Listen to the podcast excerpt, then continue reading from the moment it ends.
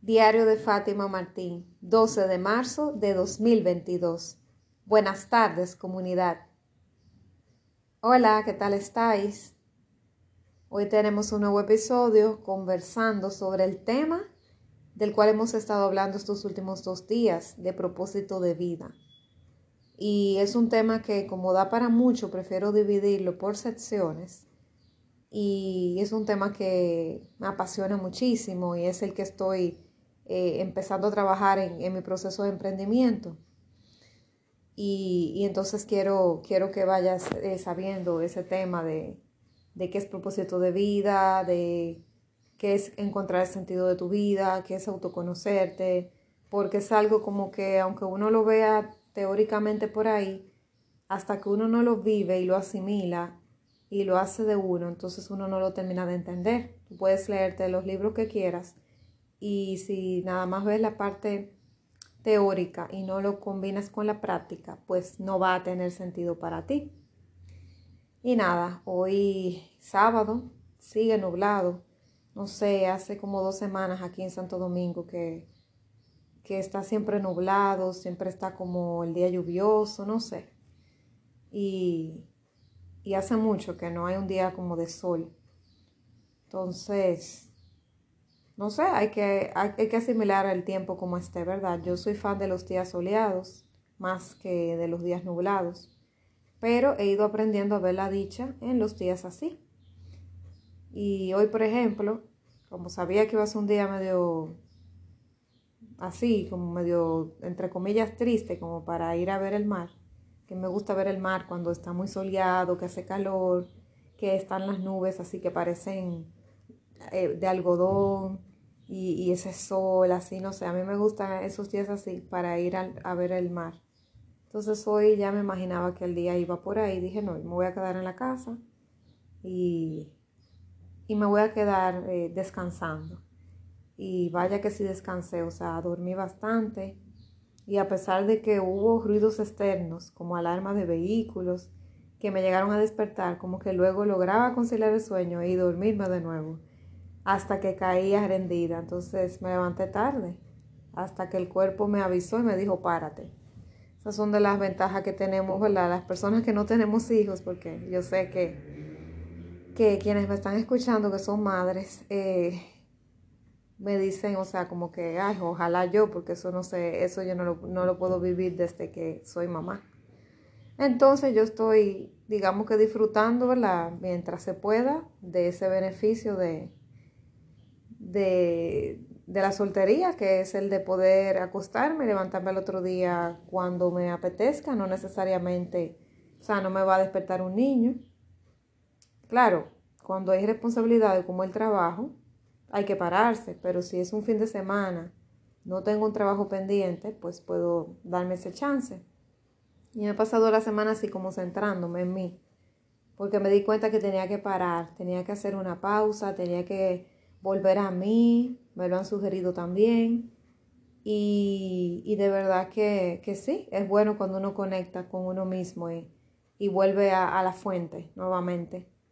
Y te invito a que si te sientes así, como que no estás teniendo el control de tu vida, el dominio, aunque nunca hay un control total, obviamente, pero si no tienes el autodominio de tu vida, que pares para que reconectes contigo porque si no, lo que vas a dar a los demás no va a ser de calidad, porque tienes que suplirte tú primero para luego darle a otros.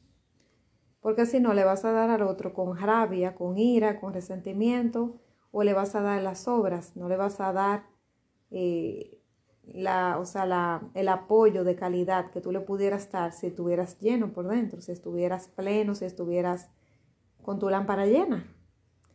Y bueno, entonces volviendo al tema del propósito, cuando yo quiero autoconocerme, tengo que volver a la fuente, así como yo regreso cuando necesito recargarme, pasar tiempo en soledad. A mí me encanta actualmente pasar tiempo en soledad, pero te confieso que antes no me gustaba, como la mayoría de las personas.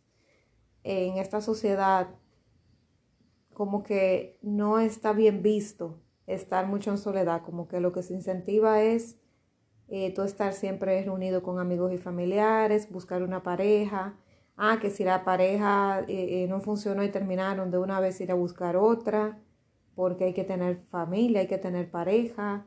Y, y como que se ve, se ve en la sociedad que la persona que está sola, que está soltera, es porque tiene un problema, no porque se está autoconociendo o porque está descubriéndose, porque está experimentando con ella misma, porque está sanando.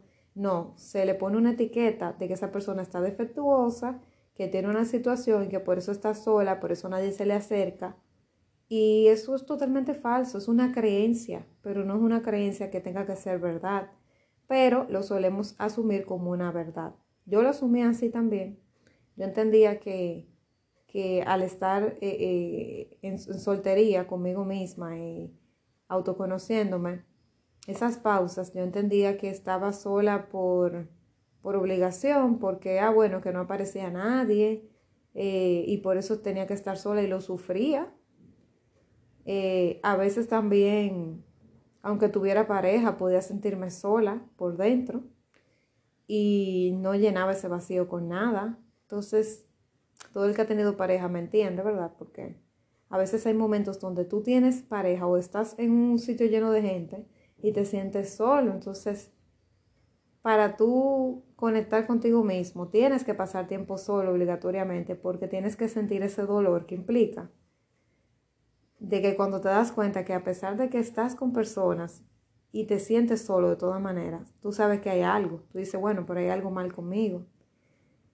No es necesariamente es que tenga que haber algo mal contigo, porque yo no estoy de acuerdo con esa parte, sino que hay algo que te está faltando. Entonces hay algo que tú tienes que explorar. Entonces a veces usamos, o muy frecuentemente utilizamos la curita de otras personas. Nos ponemos la curita de, bueno, me voy a buscar una pareja. La curita de, bueno, voy a buscar estar con otra persona aunque me caiga mal para no estar solo. La curita de, bueno, voy a este evento porque fulano me invitó y aunque no quiero ir, me voy porque si no, no me va a volver a invitar. Me pongo la curita de, bueno, estoy en el medio a ver qué se me pega. Pero no te pones la curita de tú darte amor propio y estar contigo y vivir lo feo que se sienta estar contigo al principio. Porque cuando estamos acostumbrados a estar saturados de personas todo el tiempo, ya perdemos el sentido y no sabemos qué es estar con nosotros mismos. Entonces, al no saber qué es lo, qué es, que estar con nosotros mismos, nos sentimos como como extraños cuando estamos solos. Y siempre nosotros debemos procurar tiempos de soledad, aunque tengamos familia y esposo, esposa, tenemos que desligarnos un poco de la pareja en ciertos momentos y darle chance a ella que esté sola y el chance a mí de estar solo también. Entonces, esto no tiene que ver con que tú tengas pareja o no, y que bueno, que si tú estás soltera tiene que estar sola porque se sobreentiende, pero que si está en pareja ya tú no tienes derecho a tiempo de soledad. No. Tú estás renunciando al 50% de tu libertad cuando estás en pareja, pero el otro 50% te corresponde. Entonces, tienes que darte ese chance a lo largo de toda tu vida para tener momentos y tiempos de soledad, porque es necesario. Abruma estar 100% todo el tiempo con otras personas, porque llega el punto que ya yo voy perdiendo mi identidad. Me pierdo, por ejemplo, en la relación siento que esa relación es la que me da la identidad y que yo no sé quién soy sin, sin esa relación o sin esa persona. Entonces eh, ahí empieza el sufrimiento, empiezo yo a sentirme triste, desmotivado, me pongo a, a pegarme al otro porque no quiero estar solo. Y bueno, el asunto es que hay que estar solo, hay que buscarlo en los momentos, ni siquiera es porque tocó, sino que hay que buscar esos momentos. Entonces, al día de hoy yo me siento muy cómoda estando sola. Y aún tuviera una pareja ahora, al día de hoy, o mañana tuviera una pareja, me gustaría conversar con ella para que ella entendiera de que yo necesito también seguir con mis momentos de soledad. Y eso se negocia. Y que esa persona en mis tiempos de soledad también tiene su soledad. Y cada quien se va cargando y que si en algún momento tengo que quiero hacer un retiro espiritual yo sola o si quiero hacer un viaje sola, poderlo hacer. Porque entonces yo también tengo que reconectar conmigo y volver a mi fuente. Yo vine sola al mundo. y me voy sola también. Entonces, ¿por qué yo tengo que entender que yo vengo al mundo a, o sea, a mezclarme con la persona? No, yo vine al mundo a hacer una misión de vida que se me encomendó, que yo he ido descubriendo a lo largo de la vida. Hay personas que nunca la descubren y tienen que venir a varias existencias para entenderlo. Pero normalmente uno, a uno se lo susurran, pero uno no lo quiere escuchar. Y por eso se hace loco, por decir así. Pero yo vine a hacer una misión de vida aquí y yo no vine a perder mi identidad para encontrarme en otro. O sea, yo soy un ser individual y soy completo. Yo no soy la media naranja de nadie, yo no soy el medio guineo de nadie, yo no soy el medio limón de nadie. Yo soy una fruta completa, sí, por si uso esa, ese lenguaje. Yo soy totalmente completa, yo no necesito a nadie. Eh, solo me necesito a mí misma y conectarme con, con mi espiritualidad, conectarme con, con todo, con el universo. Yo soy una con el universo. Entonces, siempre voy a necesitar del universo, por supuesto, porque yo simplemente ahora mismo soy, yo soy un ser viviendo una experiencia humana, pero el ser humana soy limitada. Y al ser limitada, tengo necesidades. Entonces, la otra parte de mí, que es mi alma y mi conexión con el universo, pues entonces es la que me complementa. Porque hay una frase que dice que somos polvos de estrellas. Y nosotros estamos hechos de, del mismo material que tiene el universo. Si te fijas, tú dentro de tu cuerpo tienes zinc, magnesio, hierro. Tienes, eh, bueno, todo tipo de minerales. Y, tú eres una sección del universo, o sea, de los mismos materiales, elementos que tiene el universo, los tienes tú dentro de tu cuerpo. Y cuando se disparan en cantidades que no, no, no van con, con la con la medida que tienen que tener para que estén de manera normal en tu cuerpo, te afecta. Si el nivel de zinc, por ejemplo, está bajo en tu cuerpo, puedes tener una depresión muy grande y sentir que tu vida no vale nada porque se pierde la motivación. Por eso es que no todas las depresiones son de manera emocional. También las depresiones suelen ser por falta de sustancias en tu cuerpo, minerales que te faltan, como el mismo zinc, el magnesio, el hierro, por ejemplo, cuando te falta te da anemia. Entonces, eh, hay ciertos desbalances minerales en tu cuerpo, de, que te faltan ciertas vitaminas y te, eso te provoca una depresión, te provoca eh, situaciones, o sea que no solamente la parte emocional, sino que hasta el nivel de equilibrio en el cuerpo está, influye. Por eso es que es bueno ir a un especialista, como un, un psicólogo o un psiquiatra también, para cuando tú tienes situaciones así, que no se sabe bien por qué tú tienes depresión cuando te la diagnostican, puede ser que también tengas un desbalance en el cuerpo. Entonces, volviendo al tema, resulta que cuando yo estoy solo o sola conmigo mismo, yo vuelvo a mi raíz, yo vuelvo a mi fuente, me conecto con el universo y entonces ahí puedo conocerme, porque no estoy eh, impactada y influenciada por la dinámica de estar, eh, eh, o sea, en constante comunicación con otros. Porque estar en constante interacción con los demás me puede desviar y me puede entretener de lo realmente importante. No es que no es importante tener relaciones con otros, las relaciones humanas llenan el alma, le dan sentido a la vida, pero pueden hacer que yo no me haga cargo de cuidarme a mí mismo, de entenderme, de autoconocerme, de darme lo que me falta, de entender por qué siento lo que siento, por qué vivo lo que vivo, por qué me siento así cuando pasa tal cosa, eh, de encontrarme para qué, porque me estoy entreteniendo con las cosas del mundo o, o me estoy enfocando en otra persona y me estoy desenfocando de mí. Entonces, cuando me conozco a mí mismo, que estoy conmigo, pues entonces puedo saber para qué estoy aquí. Lo puedo ir averiguando poco a poco, porque eso no es de un día para otro. Lo primero que te vas a preguntar es quién eres. Aparte de preguntarte quién eres, eh, te vas a, dar cuenta qué cosas te gustan, qué cosas no, qué cosas toleras, qué cosas no, qué estás dispuesto a negociar. Eh, también te das cuenta de la vida que tienes, te haces conscientes, consciente, perdón, de la vida que tienes, de qué estás haciendo porque otro te lo impuso, de qué estás haciendo porque realmente te apasiona.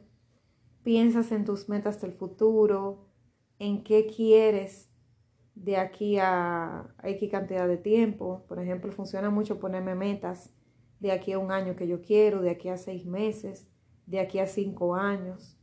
Yo sugiero que más de cinco años no te pongas. Cuando uno, es muy joven, puede ponerse metas más largas, pero a veces pones una meta a 20 años, es demasiado lejos, entonces uno siente que no tiene que accionar. Entonces yo diría que como demasiado te pongas una meta a 10 años, no más. A 5 años yo entiendo que funciona mucho mejor, porque 5 años está mucho más cerca que 10. Entonces, claro, si visualizas a largo plazo te puedes poner una meta de 10 años, pero si tienes que empezar a accionar desde hoy para que esa meta de 10 años se vea, es bueno que te la pongas más corta, porque 10 años se puede ver demasiado lejos y mucho más 20 años o 30 años. Entonces te vas a sentir que no tienes que accionar y por eso te vas a descuidar y no, no vas a darle calor a tu meta. Entonces esas cosas uno las va descubriendo a medida que se autoconoce. Pero si yo no sé ni siquiera quién soy, qué quiero, qué no quiero, obviamente que no me va a interesar saber qué metas tengo en el futuro, si me gusta y me apasiona lo que hago, cómo puedo ayudar a los demás.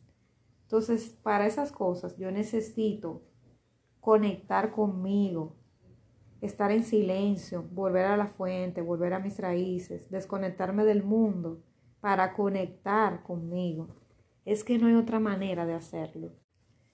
Por ejemplo, eh, Borja sugiere que cuando uno va a estar a solas con uno, uno, por ejemplo, el enatipo mío, que es el uno, él dice que eh, esas personas como yo, que estamos mucho en la mente, él, él hacía el experimento de sentarse solo en el parque. Él se sentaba en un parque solo totalmente, sin ningún tipo de, de nada que lo, eh, que, lo distrajera. Entiéndase, no tener un móvil, no tener eh, música, no tener absolutamente nada distractor. Y se sentaba a ver, simplemente a ver los pajaritos que caminaban, la gente que corría haciendo ejercicio, estando con él mismo, simplemente admirando la vida.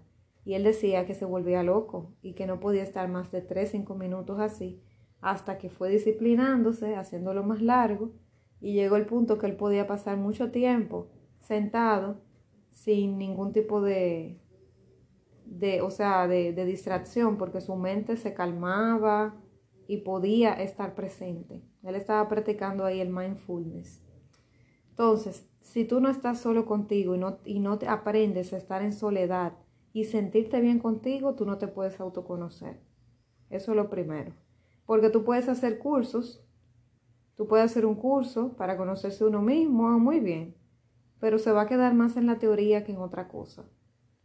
Entonces, maneras de introducirse, bueno, haciendo un retiro de fin de semana, eh, hay un retiro que se llama Retiro del Silencio, pero es muy radical para una persona que está empezando, así que no se lo recomiendo, porque puedes quedar traumado y no querer hacer eso nunca más.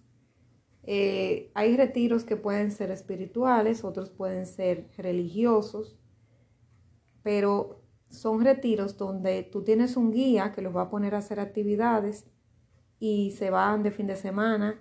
A veces se quedan dentro de la ciudad, simplemente están en un lugar y cuando salen, que termina el día, cada quien se va a su casa, o a veces puede ser que estén todos en un santuario, que estén en un lugar conectado con la naturaleza, fuera de la ciudad. Hay muchas maneras, pero eso es una manera que puedes empezar, porque así tú estás retirado, pero con más personas que están en el mismo camino. No te sientes tan solo. Otra también es quedarte mirando tu cama Simplemente estando en tu cuarto a solas, eh, por ejemplo, cuando llega la hora de dormir, quedarte mirando hacia arriba sin ningún tipo de distracción, ni un celular, ni música, ni una tableta, ni una computadora, ni otra persona que esté eh, eh, contigo en caso de que duermas solo. eso también te ayuda a estar contigo mismo. Y créeme, se va a sentir muy incómodo, yo lo sé porque lo pasé, pero es necesario para que te puedas autoconocer. Entonces, luego de que tú te vas conociendo a ti mismo poco a poco, va llegando la pregunta de ¿para qué estoy aquí? Y cuando llega la pregunta de ¿para qué estoy aquí?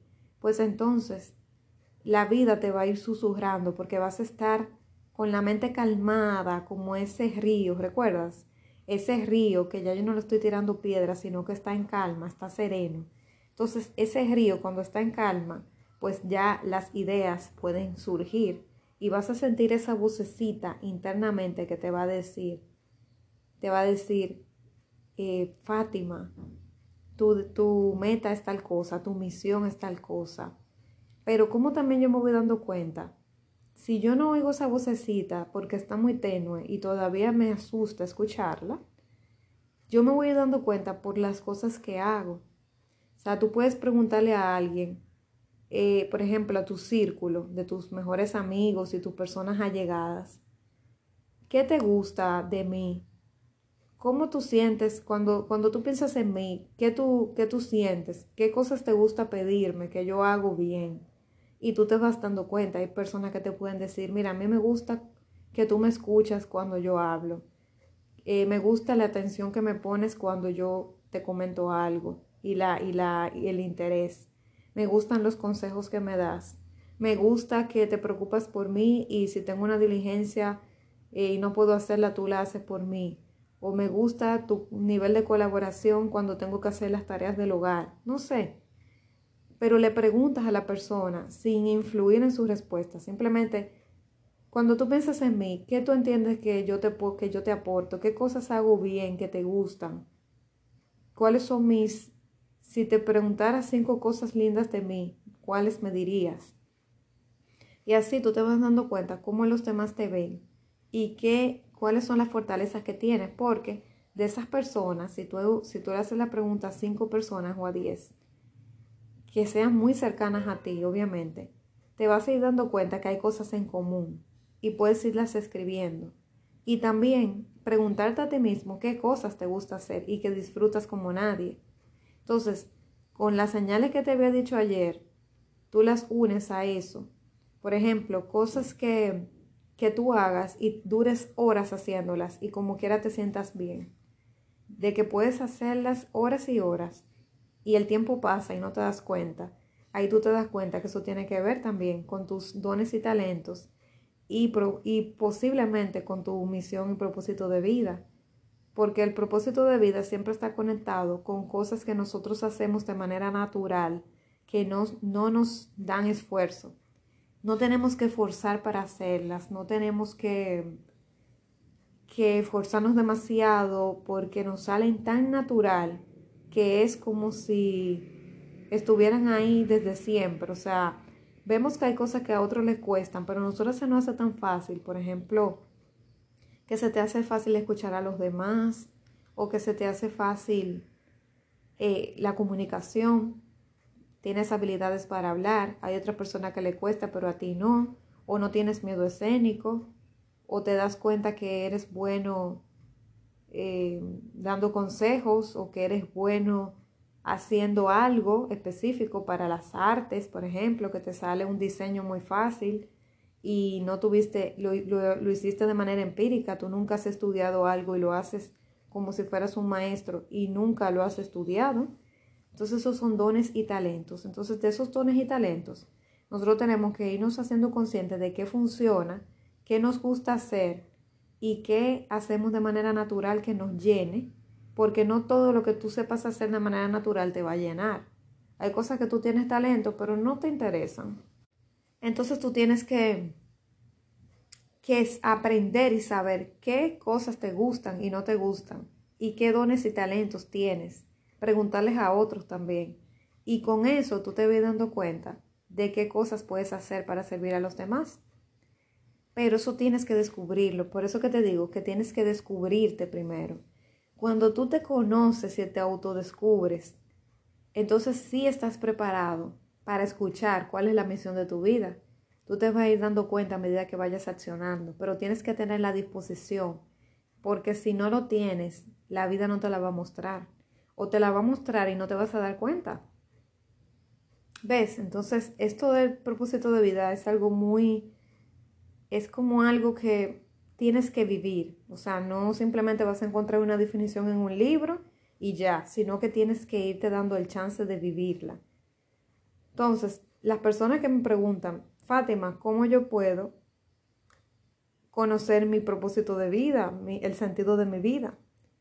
Entonces, lo primero que te invitaría es autoconocerte, porque si no te conoces, ¿cómo rayos vas a saber lo que puedes hacer por los demás? ¿Cómo vas a saber cómo puedes servir?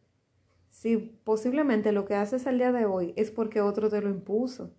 Ah, no, mi papá era abogado y mi bisabuelo y mi tatarabuelo y mi abuelo, todos eran una generación de abogados y yo tengo que ser abogado porque eso es lo que toca, por ejemplo. Y no es así, o sea, quizás tú quieras ser artista y, y te toca romper con eso porque a ti no te gusta eso de ser abogado y quizás estudiaste la carrera de abogado simplemente para complacer a tu familia o la carrera de médico. Pero eso no es lo que te llena. Entonces, si no te conoces, ¿cómo vas a saber cuál es tu misión? No hay forma, tienes que conocerte. Porque nosotros llegamos el chip y llevamos todo, todas las creencias que nos inculcan nuestros padres y las personas de influencia a nuestro alrededor. Y muchas veces no sabemos si esas etiquetas son nuestras o son de ellos mismos. Entonces, Tienes que ir en la adultez viendo y distinguiendo entre cuáles fueron las etiquetas que te pusieron y cuáles son las que tienes tú, o sea, las que tú realmente quieres llevar. Yo realmente estudié tal carrera, pero realmente me llena. Es eso lo que yo puedo hacer hasta de gratis. Es eso lo que puedo hacer que las horas pasan y no las siento. Es eso que puedo hacer y me llena el alma. ¿O no? Entonces, si no me conozco, no hay manera de descubrir misión y propósito de vida. No es posible. Tienes que centrarte en ti. Y los dones y talentos que descubras que tienes, tienes que cultivarlos, porque si no, se pierden. Los talentos y los dones que yo no utilizo, se pierden. Porque no los estoy practicando constantemente. Mientras más los practique, más crecen.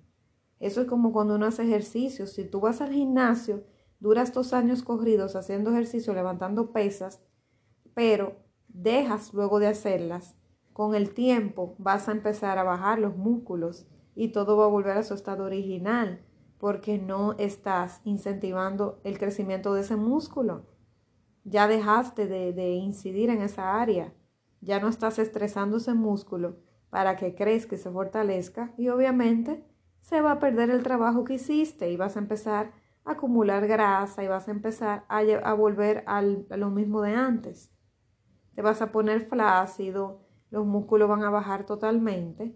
Entonces, así pasa con los dones y talentos. Tenemos que irlo, eh, o sea, haciendo que crezcan, nutriéndolos y practicándolos para que crezcan. Y entonces, cuando lo ponemos al servicio de los demás, se multiplican porque no solamente lo usamos para nuestro beneficio, sino para la humanidad, que es lo que se busca.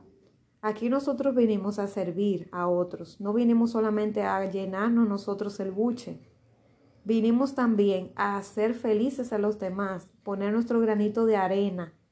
Y no hay propósito de vida real que te llene si tú no sientes que estás aportando a la vida de otros sea desde el punto que lo estés haciendo. Porque somos seres que estamos para vivir en sociedad y nos hace feliz apoyar a otros. Porque así debe de ser. Que los otros nos apoyen y nosotros apoyar a los demás. Porque cada quien tiene un talento diferente. Yo puedo tener talento para las matemáticas y otra persona para la lengua y otra persona para la parte artística y dentro de los artistas hay muchas divisiones. Hay actores, actores de teatro, actores de cine, hay cantantes, hay poetas, hay artistas plásticos, hay pintores, hay diseñadores de modas, hay todo tipo, subdivisiones. Pero tienes que identificar cuáles son las tuyas. Y luego que lo identifiques, irte por ese camino poco a poco y, entonces la misma vida te va a ir organizando. Así me pasó a mí, o sea, yo sentí un llamado, pero que no era mío. Yo decía, wow, esto no es mío. Esto fue que el universo puso esa semillita en mi corazón y me dice que camine, pero yo empecé el camino totalmente nublada, simplemente siguiendo la voz de mi alma, la voz de mi intuición. En otro capítulo te voy a decir cómo fue que surgió esto, pero ahora mismo quiero seguir hablando del propósito de vida en general para que entiendas y de lo general luego ir a lo particular, porque aquí realmente el que importa eres tú, porque yo quiero que tú te lleves el autoconocimiento y que empieces a entenderte. Ya lo mío es un proceso que tiene que ver con el transitar que tuve y te lo voy a compartir para que veas cómo surgió mi historia, pero ahora mismo quiero que te centres en ti y empieces a hacer tu camino y empieces a, a tener ese espíritu curioso. Deja de conformarte con lo que te dice la sociedad, con lo que te dicen que tú tienes que hacer y tener y como dicen que tú tienes que comportarte y pensar, accionar y sentir. Tú eres una persona independiente, tú no tienes que sentir como te dicen ni hacer lo que te dicen. Tú tienes que hacer las cosas por tu autoconvicción, no simplemente porque te lo impusieron. Entonces seamos un poquito más rebeldes en ese sentido y seamos unos niños eternos, volvámonos curiosos, aventureros, Preguntémonos todo, como los niños que preguntan por qué. Y cuando le dices, vuelven y te dicen, ¿y por qué? ¿Y por qué? ¿Y por qué? Entonces, aprende a hacerte estas preguntas después de adulto. Por eso que dicen que los niños, si tú no te haces como niños, no entrarás al reino de los cielos. Porque tú tienes que tener un alma de niño todo el tiempo, curiosear como un niño, preguntar como un niño y tener el anhelo de buscar y de vivir y de sentir y de servir como un niño. Porque si no, te vas a hacer una persona de 20 años, pero que vive como, como una persona vieja y, o sea, en, un cuerpo de 20 años, una persona malgeniosa, rabiosa, de mal genio, de, con mal carácter, que parece una persona eh, eh, cascarrabias de 80, 90 años. Tú tienes que tener el espíritu de niño siempre. Ese espíritu de, buscar, de, de, de no conformarte con simplemente lo que te dicen, sino de indagar, de crecer, porque cuando dejas de preguntar, cuando dejas de curiosear, dejas de crecer y te conformas con lo que te dice otro, que quizá te lo dijo porque alguien se lo dijo, no porque él lo vivió. Entonces, no me creas nada de lo que te estoy diciendo, simplemente haz tu propio camino y búscalo, porque tú tienes una historia que contar desde tu propia perspectiva. Cada quien tiene su historia. Y como dice una frase que colgué hoy en Instagram, en la vida cada examen es diferente. El examen que la vida me da a mí no es el mismo que te va a dar a ti. Y hay personas que se quieren copiar una de la otra sin saber que el examen, cada examen tiene preguntas diferentes. No vas a pasar el examen de tu vida fijándote de lo que otro pone, porque las preguntas de esa otra persona no van a ser las de tu examen. Entonces al final vas a sacar mala calificación si te fijas de lo que el otro puso, porque tu examen es tuyo y a ti es que te toca averiguar las respuestas de ese examen.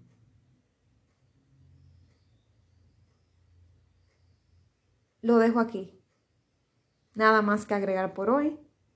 Reflexiona y nos vemos mañana. Seguro que sí. Un fuerte abrazo.